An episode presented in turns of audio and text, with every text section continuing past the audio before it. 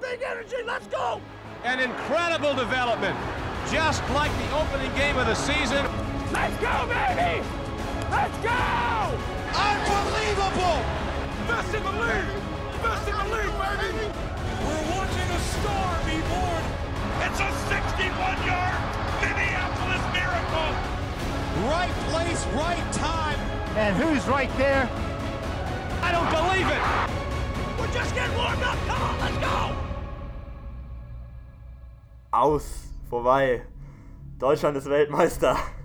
Was? Der Super Bowl ist gespielt und wir haben alle gewonnen. Haben wir nicht alle gewonnen? Außer, außer. Patriots-Fans. Ich habe nicht gewonnen. Du bist vor allem müde. Ich war vor, ja, ich bin seit drei Tagen einfach durchgängig müde. Ähm, hierbei direkt am Anfang, weil äh, statistisch gesehen ist das der Punkt, wo noch am wenigsten Hörer eingeschlafen sind. Wenn ihr das nächste Mal den Super Bowl guckt und sich an der Halbzeitsituation oder dem Halbzeitplanen der NFL nicht viel ändert, das ist eine super Zeit, um ins Bett zu gehen. Wir sind hier kollektiv alle schlafen gegangen für eine halbe Stunde und haben dann alle die zweite Halbzeit durchgehalten. Also ich war war echt in der ersten Hälfte todmüde und das hat meine Lebensgeister wieder belebt. Birgt halt bloß die Gefahr, dass wenn sich einmal die ganze Super Bowl Party hinlegt und alle schlafen eine halbe Stunde, dass sie dann halt einfach bis morgens um sieben durchschlafen. Funktioniert nur, wenn man wirklich guter, disziplinierter, gut aussehender, intelligenter Mensch ist. Das ist natürlich klar. Was wir ja sind. Ja, ja, klar, deshalb. Ähm, damit aber herzlich willkommen zur Super Bowl-Folge von Wednesday Night Football. Heute wird alles ein bisschen generischer. Ihr kennt uns ja als äh, frischen, unabhängigen Indie-Podcast, der immer die Themen anspricht, die sonst keiner anspricht. Aber heute kommen wir auch nicht drum herum, vor allem über dieses eine Spiel zu reden, was am Sonntag stattgefunden hat. Die Eagles haben den Super Bowl gewonnen, die Patriots verlieren ihren dritten Super Bowl in der Belichick-Ära. Äh, nicht gegen die Giants, wieder gegen ein NFC East-Team. Wir sehen da eine Storyline am Horizont für die nächsten 30 bis 40 Jahre. Und anlässlich dieses Super Bowls, anlässlich dieser verheerenden Niederlage für die Patriots und ihren Quarterback, möchten wir auch das Sponsoring für die heutige Woche vorstellen. Diese Folge wird gesponsert vom Greatest of All Time, vom besten Spieler aller Zeiten, vom größten Star aller Zeiten, LeBron James. Wer? Der spielt Sport. Ich. Baseball? Ja, Baseball. Der hat äh, neulich drei Hole-in-Ones beim Baseball geworfen. Ich habe keine Ahnung, was ein Hole in One ist. Golf. Bleiben wir wieder bei dem einzigen Sport, wo wir beide ungefähr mitreden können. Super Bowl, David. Wie hat's dir gefallen? Gut, sehr gut, sehr, sehr gut. Es war währenddessen, ähm, während wir es geschaut haben, kein Spiel, wo ich irgendwie total angespannt gewesen wäre oder wo ich gedacht hatte, jetzt kommt es irgendwie aufs letzte Play an und irgendwo irgendwie so diese, diese nervenzerfetzende Spannung des letzten Super Bowls und des Super Bowl 49 war. Und viele andere Spiele, die ich natürlich ähm, total cool finde. Aber je länger ich drüber nachgedacht habe, desto mehr habe ich mich dann schon während des Spiels über das Spiel gefreut. Weil ich gedacht habe, das äh, gibt einfach unglaublich viel her, da wird man unglaublich viel drüber reden können. Und zwar einfach ein sehr, Spiel auf sehr hohem Niveau. Es war ein wirklich gutes Spiel durch und durch. Es gab wenig Flaggen, es wurden wenig Fehler gemacht. Die Fehler, die gemacht wurden, haben dann auch wirklich was bedeutet. Es war jetzt nicht so, dass irgendwie ähm, im, im Super Bowl 51 zum Beispiel dieser eine unglaubliche Catch von Julian Edelman, der ja einfach ein Highlight war, mega spektakulär, aber das ist ja nichts, was irgendwie Ein, ein Glitch in der Football-Matrix. Genau, es ist einfach ein Glitch in der Football-Matrix und sowas gab es diesmal nicht. Und sowas finde ich immer total cool. Es war ein wirklich ein Top-Spiel, ein super Super Bowl. Ein Super Bowl. Ich fand auch, es war ein Superb Bowl, aber ähm, ich hätte gar nicht gedacht, dass du jetzt wirklich so vor allem auf die Qualität eingehst. Denn was ja gefehlt hat oder was diesen fehlerfreien Spielfluss ermöglicht hat, war ja die Seite des Balls, die man dann immer ein bisschen unter den Tisch kehrt, nämlich die Defenses, die wirklich ähm, ja, unfassbar schlimm gespielt haben im Vergleich zu dem, was die sonst in der Saison geschafft haben. Wir hatten es eigentlich mit zwei ganz guten Defenses zu tun. Die Philadelphia Run Defense hat ihren Job auch ordentlich gemacht, soweit man das ähm, gegen die Patriots hinbekommen kann. Wir hatten Matchups, über die wir später noch reden werden, die äh, die Eagles sich da aufgebaut haben, die sehr gut funktioniert haben, um die Runner rauszunehmen. Trotzdem haben sie 505 Passing Yards von Brady aufgegeben. Und gerade bei den Eagles ist mir das aufgefallen, die haben ja jetzt gewonnen, auf denen kann man jetzt auch mal ein bisschen rumhacken, wie unglaublich groß die Räume waren. Also wie frei Receiver in allen Bereichen des Spielfelds von Tom Brady angeworfen werden konnten. Ähm, umgekehrt war bei den Patriots eher, oder bei der Patriots Defense, das, was ich eher gesehen habe, einfach eine, ähm, eine schlechte Reaktion auf den Eagles Gameplan, der fast ja, der mehr oder weniger so bekannt war und den die Eagles dann auch durchgezogen haben und auf den die Patriots keine Antwort hatten. Also das Running Game der Eagles hat reibungslos funktioniert mit drei hervorragenden Runnern, wobei Corey Clement eher als Receiver geglänzt hat. Und das Passing Game war ähm, Nick Foles, wie wir ihn die letzten drei Wochen gesehen haben, mit spektakulären, millimetergenauen tiefen Würfen. Die Defenses haben, ähm, haben mitgespielt und dann am Ende auch eingegriffen ins Spielgeschehen, aber davor war es wirklich eher ein, ein Mitspielen. Würde ich tatsächlich eher nicht sagen. Das äh, wirkt so, weil es halt bloß einen Punt gab im ganzen Spiel. Aber wenn man sich dann halt über den Verlauf anschaut, ähm, haben die Defenses eigentlich vier Stops gemacht. Es gab vier Fourth Downs, ähm, von denen die, also zwei, beide, zwei für die Patriots, zwei für die Eagles. Die Eagles haben halt beide converted, also haben beide Male das First Down geholt. Ähm, und die Patriots einmal und halt einmal nicht, aber das war hinten raus. Aber auch vier Stops sind ja immer noch nicht viel. Es gibt ja auch nicht so viele Drives. Und wenn du dann irgendwie noch irgendwelche Red Zone Stops dazu nimmst, wo sie halt ein Field Goal aufgegeben haben, ähm, die, die, die, Patriots hatten zwei wirklich gute Endzone äh, Verteidigung oder, oder äh, Red Zone Stands, wo sie die äh, Eagles rausgehalten haben aus der Endzone, wo die dann fürs Field Goal gehen mussten. Aber woran, also wo machst du denn die meisten Yards, die jemals in einem Footballspiel offensiv geschehen sind, fest, wenn nicht an der Defense? Die hat ja die aufgegeben. Also die, die Offenses haben sehr gut gespielt und die Defenses haben auch nicht mithalten können natürlich. Okay. Aber es war jetzt nicht so, dass irgendwie, wie du das angedeutet hast und wie das auch viel rumgegangen ist, irgendwie, dass es, die, dass es gar keine Defense gegeben hätte und dass sie sich einfach hingelegt, also quasi auf den Rücken gerollt hätten und nicht, nicht mitgespielt hätten. Das stimmt, das stimmt nicht. Sie waren halt einfach die unterlegene Seite des Balls jeweils. Ja, genau. Das, ich glaube, meine ich, habe ich auch gerade gesagt, dass es halt ein Mitspielen war und also sie haben wenig ihre, ihr Potenzial genutzt, ins, ins Spiel entscheidend einzugreifen, bis hin eben zu ähm, zwei, drei wichtigen Stops, die wir hatten. Die waren, die werden jetzt natürlich eher unter den Teppich gekehrt, hast du recht, weil wir da ähm, gelungene oder nicht gelungene Field Goals slash Fourth Down Conversions hatten. Und dann natürlich dem äh, letztlich entscheidenden Play des Abends, nämlich dem einzigen Sack. Und das, da habe ich mich dann fast wieder gefreut, dass es keine anderen Sacks gab. Das fand ich während des Spiels sehr schade, weil das wirklich die Eagles, den Eagles Pass Rush sehr frustriert haben muss, weil das deren Gameplan war, zu Tom Brady zu kommen. Und, und sie waren ja auch eigentlich ständig an ihm dran. Sie waren immer da, genau. Und haben es dann halt, jeweils sind sie quasi eine halbe Sekunde zu spät gekommen. Und er ist ja auch ein paar Mal umgehauen worden, so, aber aber das hat dann eben doch, also wurde alles wieder wettgemacht, dadurch, dass der eine Sack dann eben das Spiel entschieden hat. Ist mal wieder für mich was Schönes für die Storyline. Wir haben ja nicht genug Storylines. Ah, haben wir wirklich nicht. Haben wir irgendwie über die letzten Folgen ein bisschen vernachlässigt. Haben wir ein bisschen vernachlässigt. Aber ich meine, also hier mangelt es ja wirklich nicht. Ich glaube nur, dass ähm, nach unserer jahrelangen Bearbeitung der Football-Öffentlichkeit das mit den Storylines auch bei anderen angekommen ist die haben sich da schon ganz schön drauf gestürzt. Also, dass wir jetzt die Nick Foles Storyline nicht hier noch groß ausbreiten, weil das jeder tut, selbst Spiegel Online. Ähm, Was? Ja, Artikel bei Spiegel Online waren ja auch irgendwie, ist dies jetzt das letzte Spiel von Tom Brady? Oder war jetzt das letzte Spiel von Tom Brady? Ah, und dann wurde da ganz, ganz, ganz unqualifiziert darüber geredet, wie der junge neue Star Nick Foles den alten Tom Brady da ausgetrickst hat. Naja, ähm, Spiegel.de. Das wird direkt.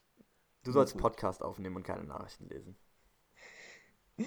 Womit der Artikel ja recht hat, ist ja, dass ähm, bei den Pages die Stimmung jetzt nicht so gut war und ähm, da auch so ein bisschen Weltuntergangsstimmung ausgebrochen ist, hatte man den Eindruck von draußen am Anfang, der Defensive Coordinator ist weg, es sah so aus, als wäre der Offensive Coordinator weg. Es sah, ähm, man weiß nicht, wie lange Belichick noch macht, dazu kommen wir wahrscheinlich später noch.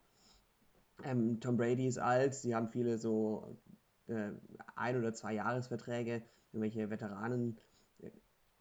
Es, niemand weiß im Moment so genau, wie es weitergeht. Vor allem, was ich fand, ähm, die Eagles haben die Patriots auf eine sehr Patriots-Art geschlagen. Sah das für dich so aus? Glaubst, oder würdest du es unterschreiben, dass zumindest für dieses eine Spiel die Eagles die besseren Patriots waren und deswegen gewonnen haben? Also, ja, das ist, das finde ich, das finde ich eine ganz interessante These. Auf der einen Seite ja, denn die Eagles haben, wie die Patriots, ein, oder wie die Patriots es meistens haben, einen sehr guten Gameplan gehabt, haben sehr ausgeglichenen Football gespielt, ähm, wie, man, wie weit man das tun kann zwischen Run und Pass und haben einfach ähm, gut reagiert, haben ihren Gameplan auch durchgezogen und haben ihre Philosophie quasi mit dem Silbertablett aufs Spielfeld getragen. Also es war halt klar, was dort passiert. So, es war eine ganz klare Handschrift erkennbar und das ist dieser Patriots-Stil.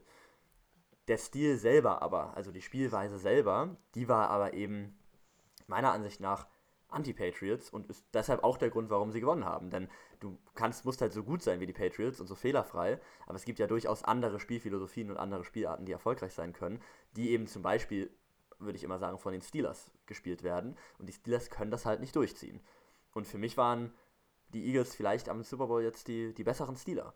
Die mit starker Manpower und mit einem extrem starken Run und mit spektakulären Plays gewonnen haben, aber eben fehlerfrei. Und die eben auch äh, für ext also in extrem unwahrscheinlichen Situationen für, äh, bei Fourth and Goal dafür gehen und bei Fourth and Three war das, glaube ich, das andere, Ja. dafür gehen in der Mitte des Feldes. Die ist aber converten und nicht aufgrund einer Einzelleistung, sondern aufgrund des starken Teamgeistes, wie auch immer, aufgrund des starken Coachings. Ich weiß nicht, ob du diese eine kleine Szene gesehen hast, wo ähm, im Shifting, also im Play schon eigentlich, zwei Eagles Receiver sich high-fived haben auf dem Feld.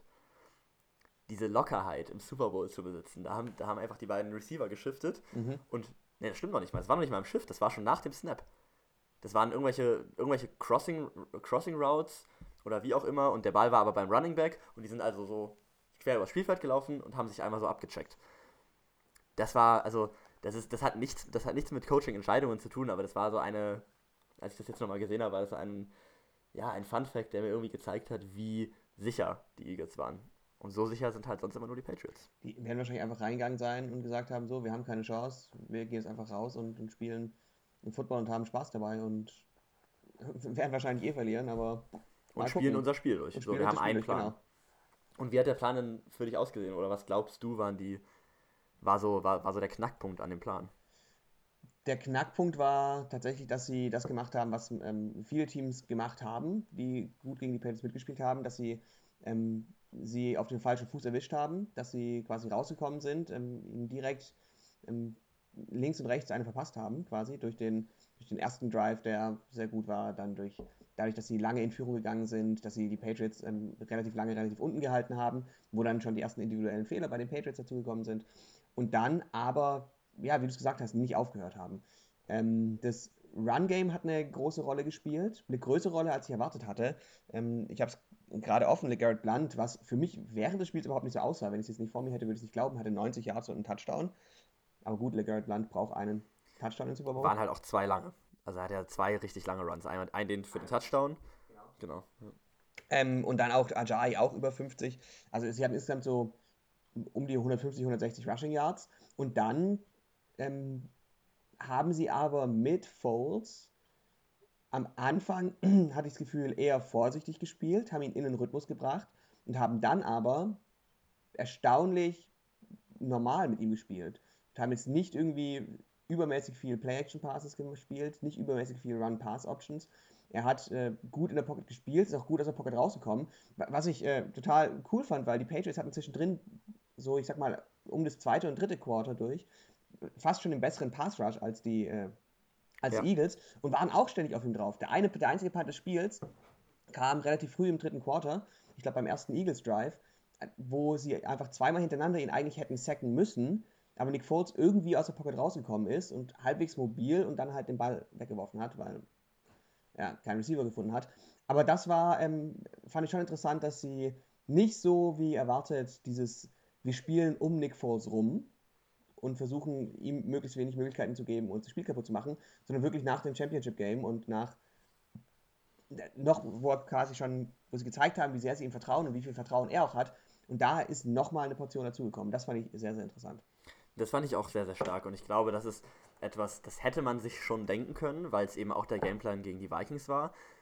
Es ist aber immer die Frage, ob man das wirklich dann zweimal durchzieht. Und ich glaube, ähm, diese, diese Einstellung, die du eben beschrieben hast, wir gehen jetzt einfach raus und spielen unser Spiel und haben Spaß, die, die, die war dabei entscheidend, weil sie im Prinzip das gleiche Spiel hatten wie gegen die Vikings und wie davor gegen die Falcons, wo sie Underdog waren.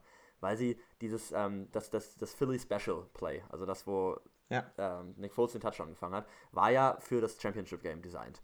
Das haben die für die Vikings entwickelt und wollten es da, da im Notfall benutzen und haben es jetzt im Super Bowl benutzt und anscheinend, ich würde immer den Reports nicht glauben, hat das Nick Foles dann selbst gecallt. Und das finde ich, ähm, das weiß ich noch nicht. Müsste man jetzt nochmal in einer tieferen Recherche, die man lieber vor dem Podcast hätte machen sollen, feststellen. Aber äh, da, daran, daran sieht man so ein bisschen, es war einfach nochmal ein Underdog-Spiel und wo sie einfach nochmal einen erfolgreichen Plan durchgezogen haben. Und wenn da ein Belichick über sein Papier brütet und sich Gameplans überlegt, dann denkt er, glaube ich, nicht als abschließenden Gedanken, ja, okay, letztlich werden sie einfach genauso spielen wie, letzt, wie vor zwei Wochen. Haben sie aber für einen Großteil getan und besser mit besser. dem Run-Game. Genau, da wollte ich gerade einhaken, weil du gesagt hast, sie haben im Prinzip das Championship-Game nochmal gemacht. Sie, den Plan versucht nochmal zu ziehen. Ich würde sagen, sie haben, dass er fast besser war und dass sie ihn fast noch weiterentwickelt haben, was äh, wirklich, also womit niemand gerechnet hatte. Also da hast du recht. Und ähm, gerade dieses ähm, Philly Special, das du angesprochen hast, ich, würde, ich, ich glaube auch nicht, dass Nick Foles das gecallt hat. Das wird er schon eingegeben bekommen haben, weil es auch eher ein Play für eine andere Situation ist, es ist eher für eine kürzere Situation, eher für eine Two-Point-Conversion oder für was auf, eine, auf der One-Yard-Line oder so. Ähm, das, ich glaube nicht, dass er das eigenmächtig machen würde. Aber sie haben da ja, sie haben bei keiner Fourth-Down-Conversion, glaube ich, ähm, zumindest bei der nicht, äh, zumindest bei dem, bei dem Touchdown nicht, ähm, irgendwie jemals gezögert. Also es war nicht so, dass sie einen Timeout genommen hätten, lange beraten und dann gesagt, was machen wir jetzt? Und jetzt versuchen wir sie Offside zu ziehen und dann.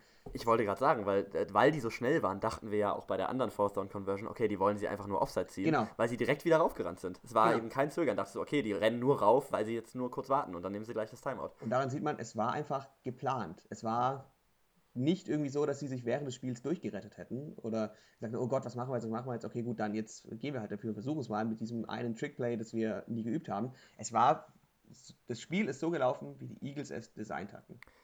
Und da ist vielleicht auch der größte Unterschied zum letzten Super Bowl. Man kann die ja nun mal sehr gut vergleichen, aufgrund der Patriots-Teilnahme und auch aufgrund der Stärke der Patriots.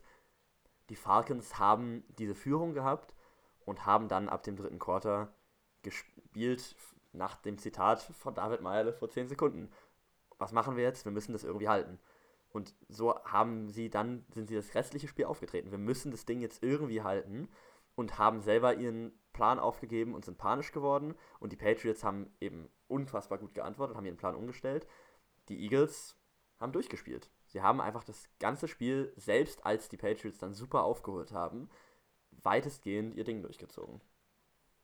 Und ähm, das sieht man, finde ich, auch gut an den letzten Drives jeweils der Patriots im äh, zweiten und vierten Quarter. Sie hatten beide Male, sie hatten am Ende von beiden Two-Minute-Drills Situationen, wo sie, glaube ich, in unter einer Minute nochmal hätten scoren müssen und haben es beide Male nicht geschafft, haben es beide Male nicht geschafft, den Ball zu bewegen.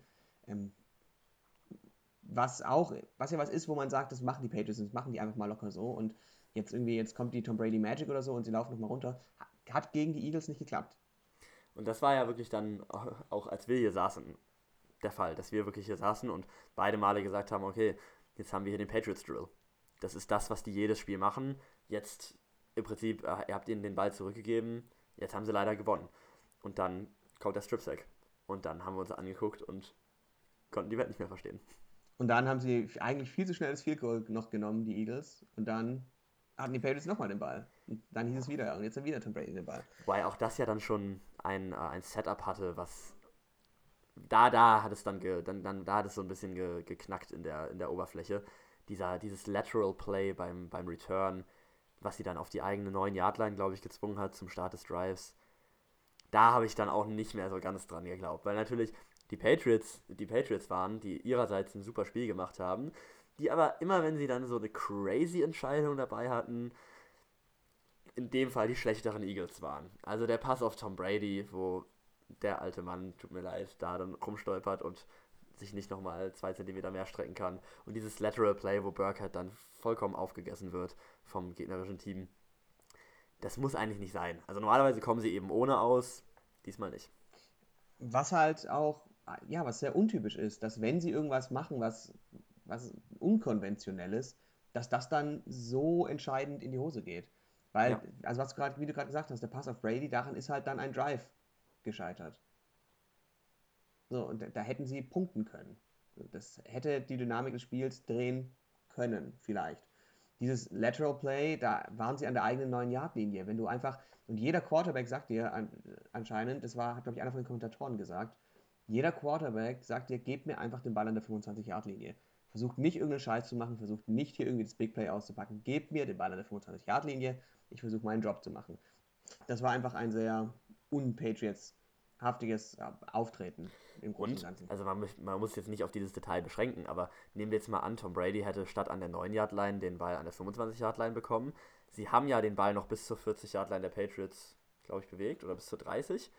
Das wären in dem Fall. Sie hatten einen First Down, glaube ich, noch. Wir hatten eigentlich nur ein First Down, aber es waren ja, es war, es war, es war ein langes. Ähm, und das wäre dann vielleicht an der eigenen 45 gewesen, ungefähr Richtung Midfield.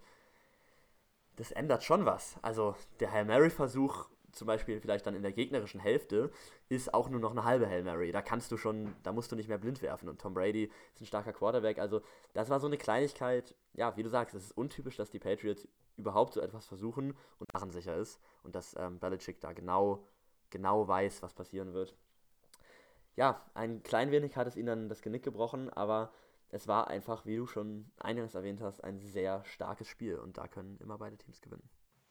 Und ähm, die Patriots haben ja auch ihren Gameplan ein bisschen umgestellt. Sie haben ja auch reagiert. Ähm, Rob Gronkowski, glaube ich, einmal angespielt in der ersten Halbzeit. Und dann kam der äh, Rob Gronkowski Gedächtnisdrive, wo er, ich glaube, fünf, fünfmal angespielt wurde, einen Touchdown gefangen hat und dann hinten raus nochmal einen Touchdown. Also sie haben schon, es war jetzt nicht so, dass sie auf dem Feld nicht die Mittel gehabt hätten.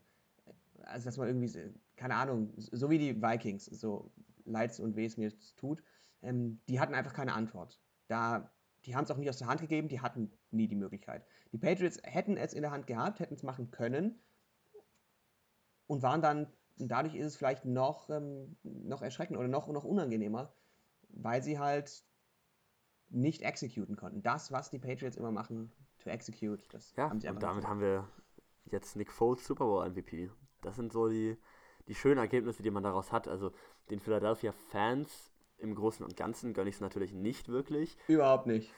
Die sind wirklich eine sehr unangenehme Fanbase, haben wir danach äh, geradet und gelootet. Da tut mir das Englisch auch mal wieder leid, aber da weiß ich immer nicht, wie wir das übersetzen können. Geplündert und geräubert in Philadelphia, haben da Läden äh, kaputt gemacht.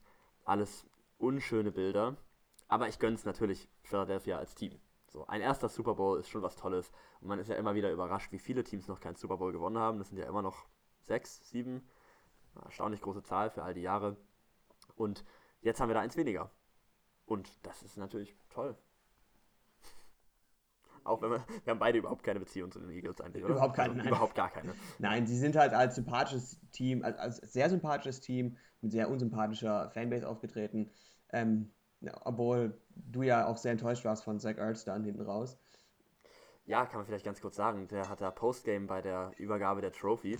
Ich, ähm, als Wochenend-Football-Fan, der sich eigentlich nicht viel mit dem Sport beschäftigt, kriege ich von den Spielern immer nicht so viel mit. Und ich habe Zach Ertz bisher immer nur mit Helm gesehen auf dem Spielfeld und finde, der ist ein hervorragender Titan und habe mich mit ihm als Titan beschäftigt. Und habe ihn jetzt zum ersten Mal länger als 30 Sekunden reden hören nach dem Super Bowl. Und das ist wirklich ein Redneck-Arschloch vor dem Herrn. Äh, Da merkt man, warum einfach viele Footballspieler sowie viele andere Sportler einfach nicht reden sollten, sondern bei ihrem Sport bleiben. genau, ich, also ich gucke ihn halt lieber an mit Helm. Ja. ähm, was steht noch auf meinem Zettel? Ja, Malcolm Butler. Wie wichtig war es? War das auch so eine eher unpatriots Fehlentscheidung aus dem Coaching-Staff? Puh. Ähm, Dazu sein Ersatz Rowe, Eric Rowe, hat insgesamt ein ok- ganz gutes Spiel gemacht. Ich glaube, bei ähm, Pro Football Focus hat er, eine, hat er ein ähm, Rating von 82,6, was ziemlich gut ist. Ähm, zum Vergleich, Tom Brady hatte 79,6. Er hat aber frühe entscheidende Fehler gemacht. Er hat zum Beispiel den ersten Touchdown, war er One-on-One und hat, der war verteidigbar. Und ich lehne mich jetzt einfach mal aus dem Fenster und sage, also Malcolm Butler, ich als Sofa-Coach sage, Malcolm Butler hätte den gemacht. Ist so ein bisschen das Problem. Ich würde mal, ja, muss mal wieder eine zweigeteilte Antwort geben, glaube ich. Ich glaube, wir können uns nicht erlauben zu sagen, es war eine falsche Coaching-Entscheidung, weil auch da wieder, Belichick hätte das nicht gemacht, wenn er nicht extrem gute Gründe dafür hätte. Das ist etwas so schwerwiegendes, das tust du nur, wenn da, da ist riesig was im Busch gewesen und er hatte dafür gute Gründe. Gleichzeitig muss ich aber auch auf den Zug aufspringen, den wir im Moment alle fahren. Es hat ihn eventuell das Spiel gekostet. Malcolm Butler ist einer der wichtigsten Spieler in dieser Defense.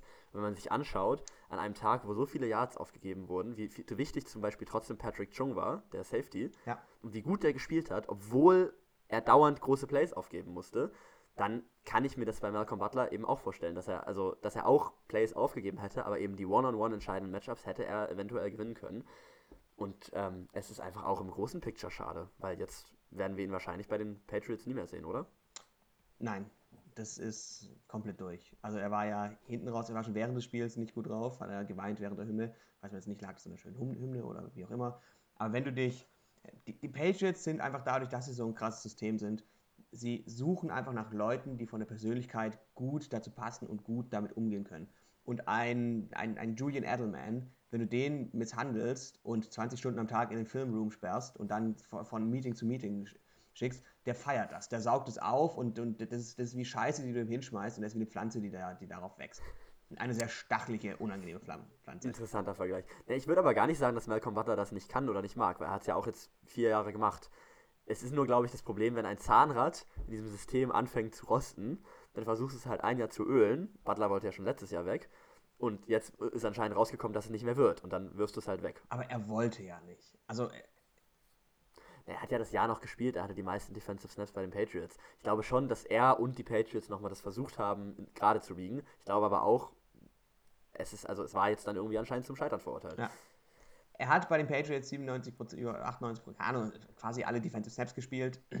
Er hat das gut gemacht über die Saison. Also der wird jetzt schon irgendwo ähm, Number One oder Number Two Corner werden, denke ich. Auf jeden Fall. Und wir haben da ja schon ein Team im Blick, ein mögliches. Ich wollte gerade sagen, wir haben ja privat schon drüber gesprochen. Ähm, dadurch, dass ich noch überhaupt nichts in der äh, Football-Online-Welt darüber gelesen habe, will ich mir keine Hoffnungen machen, aber die San Francisco 49ers wären tatsächlich ein super Fit. Die haben im Moment einen Cornerback, der starten könnte, nämlich Akala Witherspoon. Das war's. Die brauchen mindestens zwei weitere und eigentlich einen richtigen Top-Corner. Sie sind außerdem unter den Teams mit riesen Cap Space, den du brauchst für so einen Star. Und sie haben eben ein sehr. Eine angenehme Culture. Genau, ein, ein als human geltendes System, ein langfristiges Projekt. Also all diese Dinge, die, wenn du gerade irgendwie Coaching traumatisiert bist, angenehm sind. Ja, und er würde halt mit offenen Armen empfangen werden. Also die, jeder neue, halbwegs junge, halbwegs gute, halbwegs vielversprechende Spieler ähm, wird er ja mit offenen Armen empfangen und gefeiert und man sagt ihm, du bist hier Teil von etwas Großem. Und du hast die Seahawks kaputt gemacht. Darf man in San Francisco auch nicht vergessen. Dann würden sie wahrscheinlich sagen, mach mal nochmal. Malcolm, Malcolm, dann komm, wir, wir sein dich, komm, komm, mach mal nochmal. Ja. Ja, ähm, ich hab, hätte auch noch ein letztes Thema, das, ähm, ja, ganz professionell hätte das eigentlich vor einer Viertelstunde kommen müssen, als du ein bisschen über Nick Foles in der Pocket geredet hast. Agilität, Mobilität, haben wir auch schon ein bisschen getoucht mit äh, Tom Bradys nicht geschaffter Reception.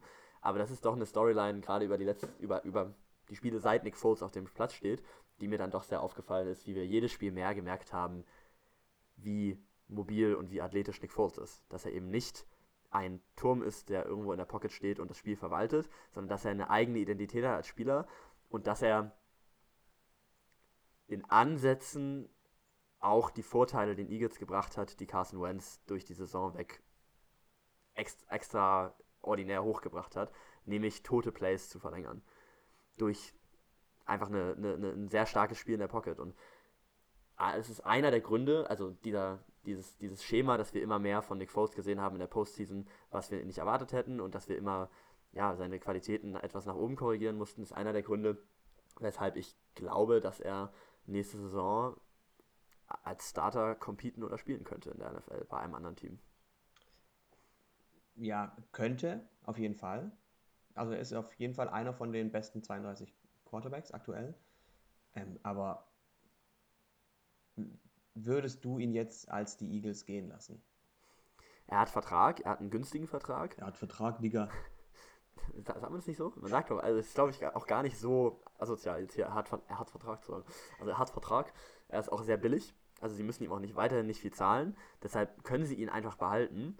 Aber dadurch, dass er jetzt eventuell auch ein bisschen übergehypt wird, wie wir das auch kennen, wenn da jemand mit einem hohen Pick um die Ecke kommt, weiß ich nicht, würde ich als Eagles schon drüber nachdenken. Also wenn dir jetzt, denken wir mal nach, irgendwie, wenn dir jetzt die Browns einen äh, Second- und Fifth-Round-Pick für Folds anbieten, nur mal so als Beispielpaket, dann würde ich mir das als Eagles schon überlegen, weil du jetzt mit diesem super Kern, den du hast, auch langfristig denken kannst. Wahrscheinlich macht sich darüber noch niemand Gedanken drüber tatsächlich. Ist wahrscheinlich noch zu früh. Ähm, es ist auf jeden Fall eine sehr komfortable Situation. Du kannst halt einen Super Bowl MVP auf der Bank haben, als Backup für deinen MVP-Quarterback. Und es ist auch niemand äh, schockiert, wenn er nächste Saison auf der Bank spielt. Es ist auch allen klar, er weiß es auch Genau, selber. es war ausgemacht. Genau, es war ausgemacht und es ändert nichts daran. Da wird jetzt niemand sagen, was für eine schreckliche, böse Organisation. Ist halt wirklich die Frage, wie sehr wollen ihn andere Teams? Und danach handeln wahrscheinlich auch die Eagles. Und ja, ich weiß nicht, ob ihn jetzt andere Teams, ob die, ob die Nachfrage so groß ist. Ähm, es gäbe schon ein, zwei Teams, die vielleicht einen Quarterback brauchen. Die Frage ist, wie, gro äh, was, wie groß wäre das Upgrade dann mit Nick Foles? Können die vielleicht draften? Sind vielleicht andere Quarterbacks noch auf dem Markt? In Minnesota gehen gerade drei aufs Band. Er ist halt keine schlechte Ergänzung, wenn du draftest. Also es scheinen ja sehr viele Quarterbacks gedraftet zu werden im Draft, so als ersten Eindruck. Soll eine ganz gute Draftklasse sein. Soll eine gute Draftklasse sein und da ist es natürlich nicht schlecht, genau einen Spieler wie Nick Foles mit so einem Rookie mit dabei zu haben. So eine Art ähm, High-Ceiling Safety Blanket. Einen Spieler, der sehr gut spielen kann, der aber vor allem mit Erfahrung und ähm, ja, Wettbewerb mit, mit, dem Rookie, mit dem Rookie steht. Ich denke jetzt zum Beispiel an die Jets. Die haben jetzt Josh McCown losgeworden und sind mit dem da super gefahren. Das ist nicht der gleiche Spielertyp, aber ich kann mir vorstellen, dass aufgrund dieser Erfahrung die Organisation solche Lösungen jetzt bevorzugen wird. Auch wenn äh, McCown eben noch mal ein bisschen erfahrener war, äh, sind das, also da- da- das wäre sicherlich keine falsche Entscheidung. Aber was ich gerade noch gedacht habe, ist, dass die Eagles auf jeden Fall auch Carson Wentz Krankheitsverlauf mit ein, einbeziehen müssen. Stimmt. Also wenn jetzt der Trade nicht nächste Woche passiert, so im April vor dem Draft sind wir auf jeden Fall schlauer, was das angeht. Und im Moment heißt es ja immer noch, er versucht zu Woche 1 fit zu werden. Das ist ganz schön hart, wenn man bedenkt, dass Woche 1 in sieben Monaten ist. Ja. Hängt wahrscheinlich auch viel davon ab, wie sehr wir und die Footballwelt und die anderen Franchises ähm, Nick Foles über Philadelphia hinaus vertrauen. Wo er also, wie sehr, wie gut kann er sein mit einem anderen System, mit einem anderen Head Coach und Offensive Coordinator, mit einer nicht so guten O-Line, weil es gibt keine so gute O-Line in der NFL, behaupte ich jetzt einfach mal Momentan nicht. m- mit einem nicht so guten Running Back Duo oder vielleicht mit bloß einem guten Running Back. Ähm, und natürlich auch ohne Safety Blankets, Zach Ertz und, und das Receiving Core ist ja auch. Was auch gut weiterentwickelt werden kann. Das sind irgendwie gute Spieler, wo man nicht dachte, dass sie auf jeden Fall sofort liefern. Und das haben sie doch geliefert. Genau. Und die auch aus nicht so guten Würfen oder aus suboptimalen Plays auch wirklich was rausholen können. Zum Beispiel Touchdowns, wie wir gesehen haben. Zum Beispiel Touchdowns. Ja, ähm, ist eine von den, also diese beiden Personalien, Malcolm Butler, Nick Foles, finde ich sehr spannend. Es wird bei den Eagles, glaube ich, ansonsten glücklicherweise relativ ruhig werden. Ja, bei denen gibt es genau genommen keinen einzigen, also gibt es keinen einzigen großen Move, der ansteht. Das ist Weder im. Coaching-Staff noch im Team. Ganz anders bei den Patriots, ähm, die übrigens auch zu den Teams gehören, bei denen ich ziemlich sicher davon ausgehe, dass sie auf der Quarterback-Position draften. Wahrscheinlich nicht in den ersten Runden, aber genau, sie müssen nämlich. Sie haben nämlich nur Tom Brady und Brian Hoyer und nochmal mit nur zwei Quarterbacks in die Saison gehen. Es geht jetzt nicht mal darum, den, den Future Brady zu holen. Es geht einfach darum, noch einen dritten Spieler zu haben. Einen Quarterback brauchen sie. Ja, und dann ähm, steht in der Defense doch schon wieder der nächste halbe Umbruch an, falls Malcolm, wenn Mal- Malcolm Butler nämlich geht, dann hast du da jetzt den zweiten Corner verloren innerhalb von zwei Jahren und dann Stefan Gilmore hat eine gute Saison gespielt, aber eingegroovt war die Defense spät. Sie hat ein bisschen Ja. gebraucht. Ja, da wird weiterhin was passieren. Jetzt ähm, haben wir dieses Josh McDaniels-Thema am Rande. Können wir eigentlich kurz machen, ne? Also der hat seinen Job bei den Colts wieder abgesagt. Er bleibt jetzt doch bei den Patriots. Das ist wiederum was für die Organisation, für diesen kleinen Umbruch wahrscheinlich wirklich gut tut. Sehr gut, sehr positiv. Ähm, sagt aber auch was über die Zukunft aus bei den Patriots, Ja, da kannst du ja mal deine Theorie vorstellen. würde ich vermuten. Ich glaube nicht, also er hat ja schon den Vertrag quasi zugesagt bei den Colts und er wollte ja coachen. Also er wollte ja Head Coach werden, sonst hätte er ja diesen Vertrag nicht ausgemacht mit ihnen. Bei einem scheiß Team. Genau, bei einem scheiß Team, so wo die werden ihm wahrscheinlich gelockt haben mit viel Geld und vielen Rechten und mit einem, einem guten Coaching-Staff und er wollte ja. Und dann hat er sich kurzfristig umentschieden, ich bleibe doch in New England. Das heißt, er weiß irgendwas, was wir nicht wissen. Die werden ihm irgendwas versprochen haben oder irgendwas zugesagt haben, was, äh, was wir nicht wissen. Was könnte das denn sein? Ich vermute, dass mit der viel diskutierten Zukunft von Bill Belichick zusammenhängt.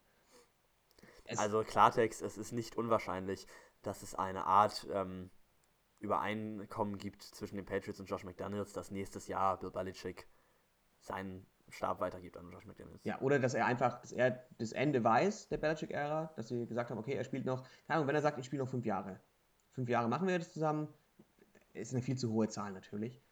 Aber ich mache es noch x Jahre, so und so lang, und spätestens dann wirst du Head Coach. Ja, halte ich auch für realistisch, eben gerade weil es einen fertigen Vertrag gab. Die haben ihm schon einen Defensive Coordinator geholt. Was hat sich geändert? Du musst einfach dir die Frage stellen, was hat sich geändert? Genau, und das war eben diese Niederlage. Und da kann man, man kann ein zweites Argument aufmachen, ähm, was mit Sportsgeist und Motivation zusammenhängt. Eben, diese Niederlage hat sich geändert, er will es nochmal. Was aber bei Koordinatoren, es ist eh in der NFL schon ein schwieriges Argument, weil die NFL so nicht funktioniert, nur in unseren Köpfen. Und was bei dann bei, bei Coaches wirklich, ja, muss man vorsichtig sein. Ich glaube auch, dass du da recht haben könntest. Auf der anderen Seite, ähm, also es ist ein schöner Move für die Patriots und auf der anderen Seite ist es echt. Also die Codes stehen da wie ein begossener Pudel. Die haben schon mehrere Persona personelle Moves gemacht für äh, Josh McDaniels als Head Coach, behalten jetzt alle diese Trainer und Assistenten und das ist wirklich scheiße. Ja, du hast es vorhin privat einen ziemlichen Patriots-Move genannt von Josh McDaniels, was ich ähm, natürlich als, weil ich als Sympathisant der Patriots zurückweisen würde, aber du hast natürlich recht damit. Es ist streng genommen juristisch legal. Der ist fein raus, klar. Und es ist ja auch okay. Also aber er, nein, nein, aber er bindet sich damit ja auch, er macht sich damit massiv unsympathisch durch die ganze Liga. Ja. Und er bindet sich damit halt auch an die Patriots. Weil welches Team nimmt ihn jetzt noch? Welches Team macht jetzt noch mit ihm einen Vertrag aus und heiert Leute für ihn, bevor er irgendwo unterschrieben hat?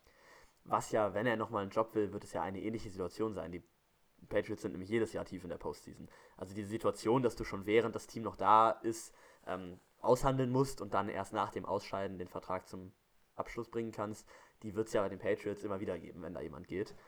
Von daher, ja, sich das du, das wird in der Zukunft schwierig. Deshalb, Wer gibt ihm einen Job, wenn die Patriots nicht tief in die Postseason kommen?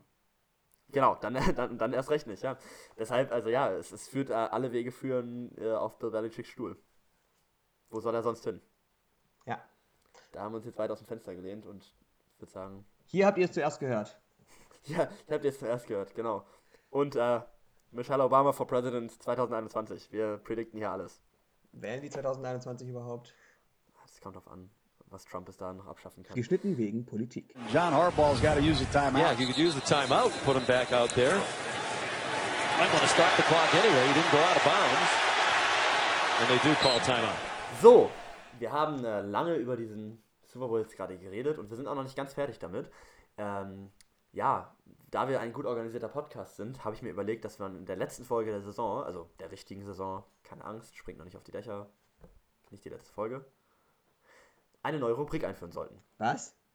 Ja, so, also jetzt ist alles vorbei, jetzt ist doch die Zeit, um einfach mal neue Strukturen aufzubauen, die wir niemals einhalten werden. Wir wohnen zusammen, wir haben ein zweistündiges Vorgespräch gemacht, wir reden über nichts anderes als über Football in diesem Podcast und du sagst mir jetzt, dass du eine neue Rubrik willst? Ich sag dir auch jetzt, dass du bitte noch eine Melodie dafür basteln sollst, weil es ist eine sehr mysteriöse Rubrik. Sie nennt sich Davids Atlantis. In Davids Atlantis werden wir zusammen mit dem Forscher und Entdecker David in unentdeckte Regionen äh, der Footballwelt vorstoßen. David wird verlorene Dinge, Schätze und Analysemeisterwerke aus den Tiefen der Footballwelt herausgraben und uns hier präsentieren. Dann buddel ich mal und grabe und ich habe tatsächlich einen, wie es der Zufall will, einen verlorenen Schatz gefunden. Obwohl ich dir nichts von dieser Rubrik erzählt habe. Nein, ich habe halt einfach ungefähr 500 Millionen Sachen auf meine Zettel geschrieben, ähm, die mir aufgefallen sind beim Super Bowl. Und ähm, wir haben nicht alles abgearbeitet. Und eine Sache ist tatsächlich unter dem Radar geflogen und ähm, ist nicht thematisiert worden von der breiten Medienlandschaft, zumindest der, nicht von den zwei Seiten, die ich regelmäßig konsultiere. Und das ist die Sache, ist die Frage des Officiatings, also der, ähm, wie die Schiedsrichter, die Refs beim Super Bowl gepfiffen haben. Oder, und das ist jetzt meine steile These und meine Beobachtung, wie sie nicht gepfiffen haben. Es gab im ganzen Spiel, äh, ich glaube, keine zehn Penalties. Davon waren drei irgendwelche Offside-Penalties, einmal tw- zwölf Verteidiger auf dem Feld für Philadelphia. Es gab, glaube ich, zwei Holding Calls oder so. Es gab nichts, was irgendwie ähm, äh, ja, wa- was irgendwie den Spielfluss groß gestört hätte. Ähm, obwohl es in der NFL so ist, dass eigentlich bei jedem Snap oder mindestens bei jedem zweiten Snap irgendwelche Dinge passieren und gemacht werden auf dem Feld, wo man mit einem gewissen Ermessensspielraum äh, für oder gegen einen Spieler entscheiden könnte. Also im Prinzip könnte auf jedem zweiten Play eine Flagge liegen und es tut es ja in der NFL auch sehr oft. Aber ich habe jetzt gerade schon das Wichtige gesagt, es gibt da einen gewissen Ermessensspielraum und ich vermute einfach aufgrund der vielen Dinge, die anstehen in der NFL oder die, die so ein bisschen am Ruf des Spiels gekratzt haben. Ähm, strittige Catch Rule, strittige Touchdowns oder nicht Touchdowns. Ähm, diese, diese ganze Diskussion immer darum, kaufen wir jetzt die Patriots, die Refs, ähm, das Spiel wird kaputt gepfiffen, Bad Ratings und der ganze Kram, vermute ich einfach, dass die Anweisung von der NFL war, keine Ahnung, von dem, dem Head of Officiating oder von Roger Goodell oder von, von der Putzfrau von Bill Belichick oder von irgendjemandem, Leute, schöpft euren Ermessensspielraum aus, so dass es ein möglichst attraktives und flüssiges Spiel gibt. Im Zweifel nicht für den Angeklagten, nicht für die Spieler, sondern im Zweifel für die Fans. Dass wir einfach mit einem guten, sauberen, flüssigen, schönen Spiel rausgehen. Da waren natürlich zwei gute Teams im Super Bowl dafür, die sehr diszipliniert sind. Wären jetzt die Panthers oder die Falcons gewesen, hätte es wahrscheinlich mehr Calls gegeben, einfach weil die eher mal ein bisschen über die Stränge schlagen.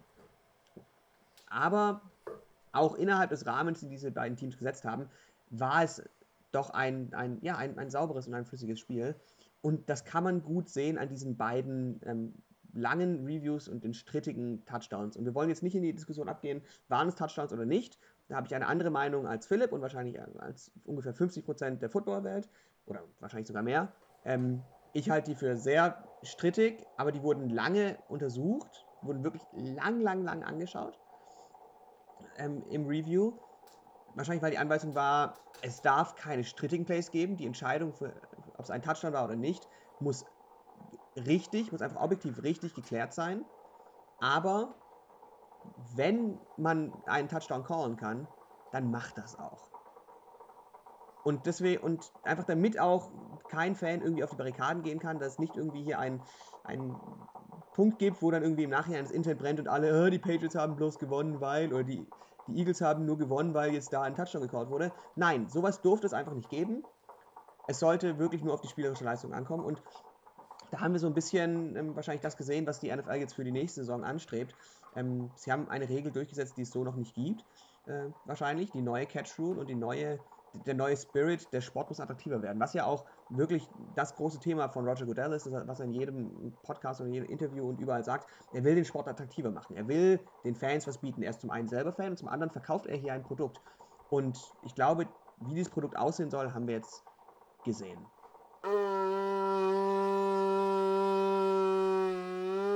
Dann kriegst du dafür auf die Fresse. nee, nee. So, falls ihr euch gefragt habt, was in Davids grade, Analyse gerade so laut war, das war der Belohnungsespresso. Ich dachte, ich koche in der Zwischenzeit, wo David das hier jetzt so schön dargelegt hat, brauchte ich gar nicht sagen, koche ihm einen fixen Espresso. Ähm, das war Davids Atlantis. Und. In, inwiefern ist es ein Atlantis-Geräusch? Du sprichst, ich bin für das Sounddesign zuständig. Okay, schöne Aufteilung. Ähm, ich stimme da natürlich komplett zu. Kann ich jetzt nur mal so hinterher sagen. Ich glaube, dieser Punkt, ähm, da kommt etwas, ne? da kommt eine neue Catch Rule. Und das war quasi der smooth Übergang in diese neue Catch Rule als eines Spiel, wo man das Ganze eben ohne Regel, sondern als Top-Down-Entscheidung der NFL durchsetzen musste, dass das Spiel besser läuft. Ähm, das ist, glaube ich, ja, ein wichtiger Punkt und ein Punkt, den wir weiter beobachten müssen, jetzt wenn diese neue Regel entwickelt wird. Wir verlassen das Thema Super Bowl so ein kleines bisschen und müssen ein bisschen zurückgucken. Glaube ich, oder? Ja, ich wollte gerade sagen, wir verlassen, wenn wir jetzt den Super Bowl verlassen, dann ist, endet damit, was sich für mich ein bisschen wie eine Ära anfühlt. Ähm, damit endet die Saison 2017, 2018. Die ist damit offiziell auch in diesem Podcast zu Ende. Ich glaube, die ist zu Ende, wenn wir hier ein kleines, einen kleinen Zwist geklärt haben. Einen kleinen Wettzwist. Weil der bezieht sich ja noch auf die Saison. Ich weiß nicht, ob ihr euch daran erinnert. Also, Quatsch. Wie mache ich was vor? Natürlich erinnert ihr euch daran. Ihr seid Fans der ersten Stunde. In der aller, allerersten Folge, als wir noch grün in den Ohren waren, als ich noch die Eier baumeln hab lassen in der Sonne Mexikos und David. Weiß nicht, was War, war ich in der ersten Folge überhaupt schon in Deutschland? Nein, stimmt, da waren wir beide. Da warst du in, in Miami. Also, äh, nein, in, also in Florida. In Florida, genau als wir noch beide unsere Eier haben schaukeln lassen in der Sonne des amerikanischen Kontinents, haben wir uns überlegt, dass wir gerne auf die neue Saison wetten wollen. Und haben uns jeweils drei Wettscheine aufgeschrieben, die wir dem anderen überreicht haben, feierlich. Ähm, und wir haben uns keinen Wetteinsatz überlegt und haben gesagt, das machen wir bis nächste Woche. Nun stehen wir hier, drei, vier Monate später, und ich habe mir tatsächlich heute Morgen jetzt einen schönen Wetteinsatz überlegt. Zwei schöne Wetteinsätze überlegt. Ähm, und, beziehungsweise das haben wir zusammen basisdemokratisch getan. Und falls ihr euch, also für die drei Fans von 300, die jetzt nicht mehr wissen, was unsere Wettscheine waren, es gab da eine kleine Abmachung. David hat vor der Saison gesagt, dass Brock Osweiler die Saison bei den Broncos nicht überlebt. Also, dass er entweder getradet wird oder gecuttet wird, bevor die Saison vorbei ist. Ich habe, glaube ich, zu viele auf Trevor Simeon gesetzt. Ja, das hast du auch in der Saison noch getan. Ich bin dir da gar nicht so böse, weil er hat ja auch nur ein Spiel gestartet und er, war, er existiert halt. Also er vegetiert halt dort vor sich hin. Aber das war falsch. Müssen wir kurz ein Kreuz dran setzen. Kreuz, nicht geschafft. David hat außerdem gesagt, dass es mindestens drei Winning Seasons in der NFC South gibt. War eine ganz schöne bold Prediction, ganz schön stark. Ähm, und er hat vollkommen recht damit gehabt. Es war zwar nicht das Team dabei, was wir beide oben gesehen haben, nämlich die Bucks. Stattdessen haben aber die Panthers, die Saints und die Falcons es alle drei in die Playoffs geschafft. Richtige, richtige Wette. das, Wit das Witzige ist, ich hätte es mir vor der Saison wahrscheinlich fast andersrum, genau andersrum vorgestellt, dass die Bucks in die Playoffs kommen und die Saints halt das Team sind, ähm, das untergeht und dann dessen Kadaver sich quasi die anderen Teams ihre Siege holen. Ja. So sah es ja auch ganz kurz mal aus. Der dritte Wettschein allerdings, der entscheidet dann. Hm. Und, ähm, das hängt davon ab, wie gut du performt hast. Der entscheidet dann über deine Performance. All or Nothing geht als nächstes, wenn es noch eine Staffel gibt, zu den Niners. Ist jetzt ein bisschen schwierig, weil das wissen wir gerade nicht, aber ähm, Stand jetzt. Es ist keine neue Staffel angekündigt. Es ist nicht mal angekündigt, ob die Serie weitergeht, glaube ich. Genau. Aber aus dem, aus dem Office der 49ers ist schon die Ansage gekommen. Anders als ich das erwartet hätte, weil Lynch ja aus den, äh, aus den Medien kommt, hieß es, nein, wir haben keine Lust drauf. Also deswegen bestenfalls ein halber Punkt für mich. Dazu kommt der belastende Faktor, dass ähm, die 49ers zu den Teams gehören, die von der NFL gezwungen werden können, bei Hard Knocks mitzumachen, also dieser Preseason-Show. Im Prinzip, ja, die, die gibt es schon länger, wo die Preseason begleitet wird ähm, was den Niners auch nicht gefallen wird, was aber sehr wahrscheinlich ist, weil die einfach eine sehr interessante Offseason haben werden. Wovon hängt denn das ab? Weißt du das aus dem Kopf? Die Kriterien, ich ja. krieg fast alle zusammen. Du darfst in den letzten drei Jahren nicht in die Playoffs gekommen sein, zwei Jahren, so etwas, und zur Saison, um die es geht, keinen Coachingwechsel gehabt haben. Ähm, und außerdem in den letzten x Jahren nicht bei Hard Knocks mitgemacht. Okay. Und Ah, das klingt jetzt nicht nach harten Kriterien, aber da gibt es dann immer nicht viele Teams, die übrig bleiben. Aber ich glaube, kann es nicht sein, dass nach einer bestimmten Zeit du, unabhängig davon, ob du in den Playoffs warst, gezwungen werden kannst, trotzdem? Also das schlägt das, glaube ich, irgendwie. Es kann auch sein, dass ich kompletten Bullshit erzähle gerade. Nein, nach den Kriterien kannst du gezwungen werden. Aber, okay. Aber die haben halt ein Ranking. Ich glaube, die Playoff Appearance ist da das Wichtigste. Okay. Egal, auf jeden Fall gehören die 49ers da dazu. Das weiß ich. So, sie können gezwungen werden. Insgesamt hat David damit eine Wette gewonnen und zwei verloren.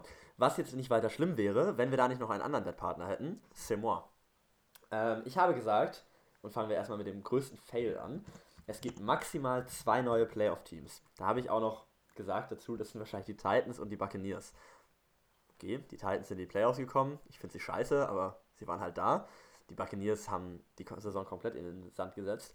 Vor allem lag ich damit aber mal so wahnsinnig falsch und habe mir da so, also zwei neue Playoff-Teams, es waren dieses Jahr eins, zwei. Geschnitten wegen Zahlen. Es waren tatsächlich fünf neue Playoff-Teams und das ist ähm, weit weg von diesen zwei. Es war eine überraschend starke oder äh, stark sich verändernde Saison. Ähm, da liege ich falsch. Nächster Punkt. Colin Kaepernick. Ah, damals hatten wir noch Kaepernick-Diskussionen. Gute alte Zeit. Ähm, wird keinen neuen Job bekommen. Da lag ich richtig. Und David hat schon ein bisschen rumgestänkert, dass das Jahr sehr einfach gewesen wäre. Ich möchte aber daran erinnern, dass das Ganze vor Woche 1 war, also Ende August. Und da war das tatsächlich noch nicht klar, dass er wirklich keinen Job bekommt. Die Argumentation war halt, ähm, die du gebracht hast, das habe ich mir nochmal angehört. Und die war auch erstaunlich clever. Also im Nachhinein finde ich die immer noch bestechend, dass falls halt eine Verletzung, dass nie kein Team ihn signen will, aber falls es eine unerwartete Verletzung gibt von irgendeinem Starter, dass sie ihn dann, der dann irgendwie in Woche 5 ähm, sich das Kreuzband rausreißt, dass sie dann halt wenigstens Kaepernick zum Competen reinholen. Was du nicht voraussehen konntest, was wir alle nicht voraussehen konnten, dass das halt die Saison der Backups war. Also es gab ja genug Verletzungen. Ich wollte gerade sagen, wir waren immer kurz halt davor. Also gerade bei der Joe Flacco-Verletzung war das ja dann genau der Fall, den ich gehofft oder befürchtet hatte, der meine Wette zerschlagen hätte. Und sie haben es eben alle nicht getan. Ja, und dann, keine Ahnung, haben die Patriots ihre ganzen Backups weggegeben, nur damit äh, Kaepernick nicht gesigned wird. Die Vikings haben einen Backup. Die, wie Nick Foles, der war ja auch nicht ganz schlecht dann. Ja. Stimmt. Als drittes habe ich gewettet, dass in der NFC South Drew Brees weniger als 5000 Yards wirft. Was auch erstmal unspektakulär klingt, aber dadurch, dass er das in den letzten fünf Jahren dreimal gemacht hat, ähm, hätte das gut, gut sein können. Da bin ich ein bisschen stolz auf mich. Da habe ich nämlich ähm, begründet, dass die Saints einfach das Ziel hatten, ihr Spiel ein bisschen zu diversifizieren und dass ähm, das Erfolg haben sollte und dass Drew Brees eine gute, aber eben keine ähm, von ihm abhängige Saison spielen wird. Und das ist mehr oder weniger genauso passiert und ich war mit den Saints sehr zufrieden und die hatten ein schönes Run-Game. Brees hat hervorragend gespielt, hat ja, herausragende Leistungen gebracht. Ja. 4334 Passing Yards. Und 4300 Yards, das ist super viel. Wenn ich jetzt aber hier zähle, nach Adam Riese haben wir eins, zwei gewonnene Wetten, eine nicht gewonnene und zwei ist größer eins. Das würde in dem Fall bedeuten, dass ich unsere große äh, WNF-Saisonwette gewonnen hätte. David, was sagst du zu deiner Niederlage? Ja, äh, ich, ich hatte einen Gameplan. Ich, ich finde, dass ich mich äh, nicht äh, verstecken muss. Ich habe versucht, das durchzuziehen. Ich habe die Wetten rausgeschickt, von denen ich glaube, dass sie die, mir die besten Chancen gegeben haben zu gewinnen. Ähm, am Ende finde ich, dass es da ein paar Calls natürlich gab, ein paar Officiating Calls, die, ähm, in, die man zumindest mal in Frage stellen kann. Aber am Ende vom Tag hat der bessere Wetter gewonnen und deswegen ja, also man hätte jetzt vielleicht, die, die, Kaepernick-Sache im Nachhinein ist vielleicht auch ein bisschen zu offensichtlich und ich habe hier die sportlicheren Wetten gebracht. Ich finde, das hätte honoriert werden können. Das mit All or Nothing ist noch nicht ganz durch. Aber ja, wenn das jetzt die Entscheidung der Liga ist, dann ist die zu akzeptieren und äh, Glückwunsch, äh, Glückwunsch an meinen Kontrahenten. Äh, vielen Dank an meine Wetten, die alles gegeben haben. Ähm, ja, und, und wir sehen uns nächste Saison wieder. Jetzt also quasi, jetzt in der Offseason quasi bereite ich mich direkt auf die nächste Season vor und werde dann die besten Wetten wieder aufs Feld schicken und competen. Danke für diesen äh, Kommentar vom Wettcoach seiner Wetten, David. Ja, ähm, das bedeutet jetzt, dass es einen kleinen Wettansatz gibt, den David nun begleichen muss. Es ist ja kein Geheimnis, dass ich ein bestimmtes Team favorisiere und weil die 49ers nächste Saison bestimmt super sind und David diese Superheit auch unterstützen will, muss David aufgrund seiner Niederlage sich bis zum Start der neuen Saison ein 49ers Fanartikel zulegen, in der einen oder anderen Form. Er darf sich den schenken lassen, er darf aus Holz eine 49 basteln und die sich im Finger Zimmer aufhängen. Ach, selber basteln geht auch? Du darfst auch selber basteln, du darfst es halt nicht wegschmeißen. Also in deinem Besitz muss ein 49ers Fanartikel äh, sein, wenn die neue Saison losgeht. Ich gebe dir schon mal einen Tipp, es gibt hervorragende Wackelköpfe. Es gibt auch ganz tolle, so riesige Wandplakate, so 3x5 Meter. Auch das, also Tapeten, da kannst du dir wirklich deiner Kreativität freien Lauf lassen. Und dazu, ähm, das liegt aber eher daran, dass du allgemein, dass nicht nur du verloren hast, sondern auch die Vikings, wurde äh, von den Wikingergöttern entschieden, dass auch die Haare abkommen, richtig? Ja, mein langes, wallendes Haar, jetzt am Ende der Saison wird es äh, geschnitten werden als Wetteinsatz. Ähm, ja, bis, zum, bis zur Veröffentlichung der nächsten Folge ist es ab. Apropos nächste Folge, David. Hm, wir gehen jetzt bald raus. Wir haben auch schon wieder hier eine Stunde geredet. In der nächsten Folge wollen wir so ganz frei über die ganze Saison und über alle unsere Lieblingsthemen reden. Ich bin da aber noch nicht ganz bereit für, denn wir haben in den letzten Wochen viel über die Teams geredet, die rausgeflogen sind und die noch weitergekommen sind, haben unsere besten Spieler gekürt, letzte Woche bei den Awards. Möchte mal ganz ja. kurz sagen. Comeback Player of the Year hat wieder einen Touchdown gebracht im, im Super Bowl, will ich muss mal sagen. Davids Nicht-Comeback nicht Player of the Nicht-Year. LeGarrette Blunt hat gut gespielt. Äh, David hat den Offensive Player richtig geraten mit Todd Gurley. Ich habe beide Rookies of the Year richtig geraten. Waren wir eigentlich ganz gut dabei. Ähm, aber worüber wir noch nicht genug geredet haben, sind natürlich die Coaches. Es gibt nur noch einen offenen Job in der NFL zu besetzen. Und welcher ist denn das, Philipp? Das ist der von den Indianapolis Colts, über den wir eben kurz geredet haben. Alle anderen Teams haben einen Coach. Die Cardinals haben Steve Wilkes geheiert. Die Chicago Bears haben Matt Nagy geholt.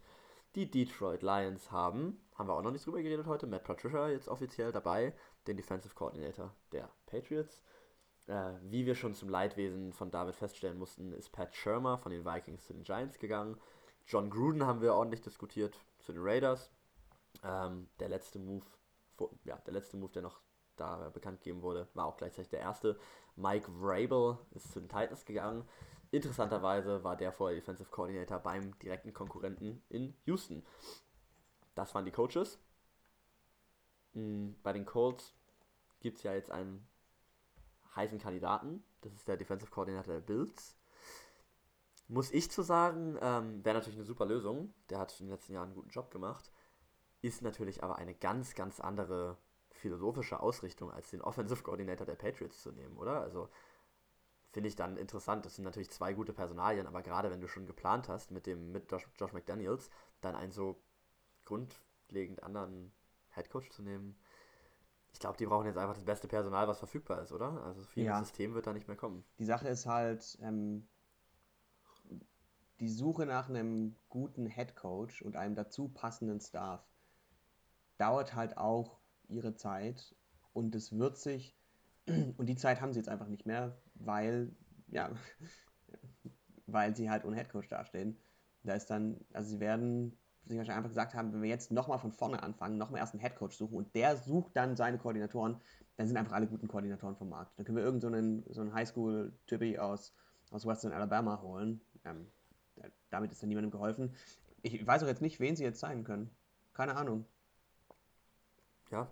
Ähm, Gibt es irgendeinen Coach, auch von denen, über die wir gerade geredet oder die ich gerade genannt habe, von dem du besonders viel oder besonders wenig erwartest, wo du irgendeinen, irgendeinen einen Gedanken zu hast? Ich ähm, bin da natürlich stark gebiased, aber ich find, bin tatsächlich gespannt, was Pat Shermer jetzt in äh, New York macht. Nicht nur, weil ich ihn äh, natürlich als Vikings-Fan sehr cool finde, sondern auch, weil er gezeigt hat, dass er ein Coordinator oder also als Coordinator bei den Vikings gezeigt hat, dass er sehr gut mit Receivern spielen kann. Also sehr gut die Receiver in Szene setzen kann und über die Routen ihnen entweder sehr früh im Spielzug oder sehr spät im Spielzug einfach die, die Lücken hin designen kann. Das, oder die, die Matchups so, dass sie ähm, einfach ihre, ihre, ja, dass ihre Matchups auf der Line of Scrimmage quasi schlagen. Und was der dann mit einem der besten Receiving Cores, wenn es mal gesund ist und sich konzentriert, der Liga anstellen kann, holla die Waldfee. Da, also da habe ich wirklich Bock drauf. Und da ist natürlich die Frage, wie spielt da Eli Manning rein oder wie spielt die Quarterback-Position rein. Aber er hat ja auch gezeigt, dass er mit einer Vielzahl von, von äh, Quarterbacks gut spielen kann. Also er hat ja ähm, mit Sam Bradford quasi nach einer halben Saison übernommen vergangenes Jahr. Ähm, Sam Bradford hatte das Spiel seines Lebens. Ähm, und dann kam Case Keenum. Und der ist ja ein echt anderer Typ. Und mit dem hat er auch wirklich gut in Szene gesetzt. Ja, bin ich auch sehr gespannt drauf. Also die Giants ähm, haben schon mal Werbung of the Year gewonnen. Ich weiß nicht, ob ihr die Super Bowl Commercial mit Eli Manning und äh, Odell Beckham Ja, die war nicht so lustig. Sie war aber besonders gut. Sie war schön, sie war auch ein bisschen lustig. Ähm, die war auf jeden Fall sehr beliebt. Äh, jetzt müssen sie diesen Teamgeist, den sie da dargestellt haben, mal wieder aufs Feld bringen. Die sind noch in einem Rebuilding-Prozess. Aber ich glaube, dass Pat Shermer ähm, nicht die schlechteste Wahl ist. Ich, ähm, ganz anders sehe ich das ehrlich gesagt bei Matt Patricia bei den Lions, weil die Lions. Die Sache mit Matt Patricia ist halt, dass er erst, ich glaube, dass er noch sehr jung ist und auch sehr jung angefangen, also verhältnismäßig ist jetzt so über 40, aber halt ähm, als Coach noch sehr jung ist und er nicht viele Stationen in der NFL durchlaufen hat. Er war bloß bei den Patriots die letzten ja. irgendwie zwölf Jahre oder so, 13 Jahre. Ja, mehr, ne? Was hattest du? 2004 ist er, glaube ich, gekommen. Ja, 2004 stimmt. 14 Jahre. Und davor hat er halt irgendwelche komischen Colleges gecoacht, gecoacht und war da dann. Auch nicht als Coach, als irgendwelchen ja, Assistant, Special. Rumgedüdelt Zeug halt. Und da haben die Patriots ihn quasi hochgezüchtet zu dem Typen, den sie brauchen, zu dem Zahnrad. Und das Zahnrad ist halt nirgends sonst erprobt gewesen. Er hat nirgends sonst irgendwie was mal ein Play gecallt. Und jetzt danach nach Detroit, puh, schwerer Job, tougher Job. Ähm, Josh McDaniels ist ja auch schon mal weggegangen als Coordinator und ist dann wiedergekommen zu den äh, Patriots. Also ist als Head Coach weggegangen und ist als, ist als Coordinator wiedergekommen. Zu den Broncos, oder? Äh, ja, ja, tatsächlich. Und ich könnte mir, ich könnte mir vorstellen, dass ähm, Matt Patricia es ähnlich geht. Es kann natürlich auch ganz anders kommen. Interessant, es kann anders kommen, aber es ist eben so, er hat da jetzt nicht ein Neuprojekt, großen Umbruch, wo er über Jahre was aufbauen kann, sondern die Lions sind seit vier, fünf Jahren ein klassisches 8-8-Team, was diesen Umbruch eigentlich braucht, was aber eben nicht schlecht genug ist, um ihn wirklich durchzuziehen. Das ist so mein Problem, was ich mit den Lions habe. Die brauchen, also sie oder weil sie eben auch zum Beispiel was, etwas haben, was viele andere Teams nicht haben, nämlich einen Franchise Quarterback. Es ist schwierig, da den großen Umbruch zu machen und es ist schwierig jetzt ähm, ja, vorherzusehen, was genau mit Patricia da anders machen wird. Er kann natürlich der Defense schon eine Identität geben. Das ist natürlich schon wichtig. Ähm, Lions haben äh, Picken auch, glaube ich, ganz okay. Ja, ähm, das ist wirklich, ich sage, das ist ein Punkt, auf den ich sehr gespannt bin. Da können wir dann ganz locker flockig in der nächsten Folge im Zusammenhang mit anderen Dingen wieder drüber reden. Damit haben wir jetzt quasi die Saison eigentlich ganz gut aufgearbeitet. Ich gucke mal hier gerade durch und ich würde ganz gerne jetzt nochmal den Mitleids Award verleihen an das Team, über das wir diese Saison am wenigsten geredet haben. Da schaue ich gerade mal so durch die Liste durch. Und ich glaube, ähm, da gibt es ein paar Kandidaten. Also äh, über die, die Washington Foreskins haben wir nicht so viel Ich wollte gerade sagen, die Washington Redskins, ähm, die Rothaut-Indianer, ihr werdet zerstört. Die werden aber, glaube ich, nochmal Gegenstand genauerer Analyse auch von uns werden, gerade jetzt durch den Kirk Cousins Trade. Ganz genau. Also Kirk, äh, also den Alex Smith Trade, Alex Smith Trade, aber Kirk kommenden Cousins, Kirk Cousins äh, Move. Die ähm, sind da dabei. Tatsächlich die Dallas Cowboys, über die haben wir auch sehr wenig geredet.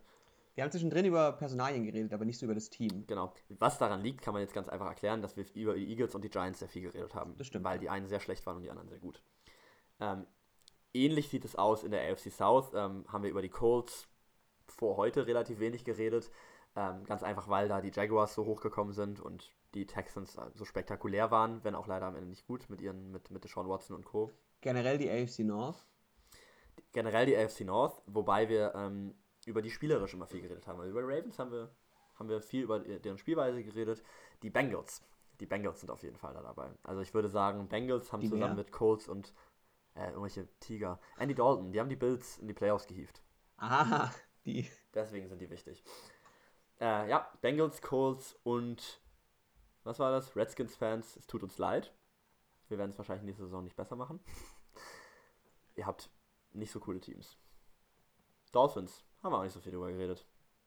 Sind auch nicht so spannend. Das Spektakulärste, was die Dolphins auch beigetragen haben, diese Saison, war einmal die Patriots zu schlagen, was echt cool war. Und die ganzen Kokainwitze.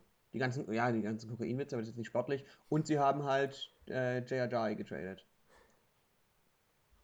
Können nächste Saison interessant werden. Ohne Jay Cutler sind die schon wieder sympathischer. Mal schauen. Ryan Tannehill. Habe ich jetzt noch keine Einschätzung zu.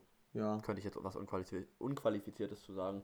Und sowas machen wir nicht. Nein, nein, nicht in diesem Podcast. Wir gehen raus, wenn es gerade am besten läuft und haben nicht schon fünf Minuten gerade irgendwie bescheuert in die Länge gezogen.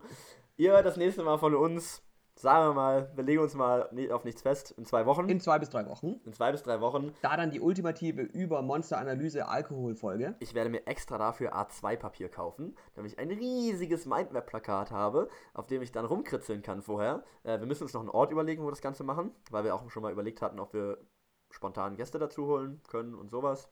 Haben wir noch irgendwie was, äh, was nochmal den Puls ein bisschen höher schlägen lässt? Achso, ja, äh, wir hatten ein Gewinnspiel.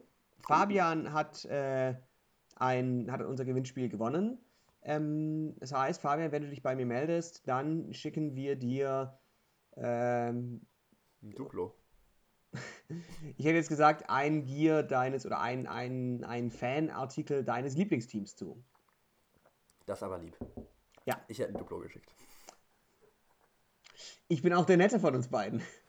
Ist richtig, kann ich nicht zu sagen. Weil ich der Unnette bin, kaper ich jetzt das epische Outro.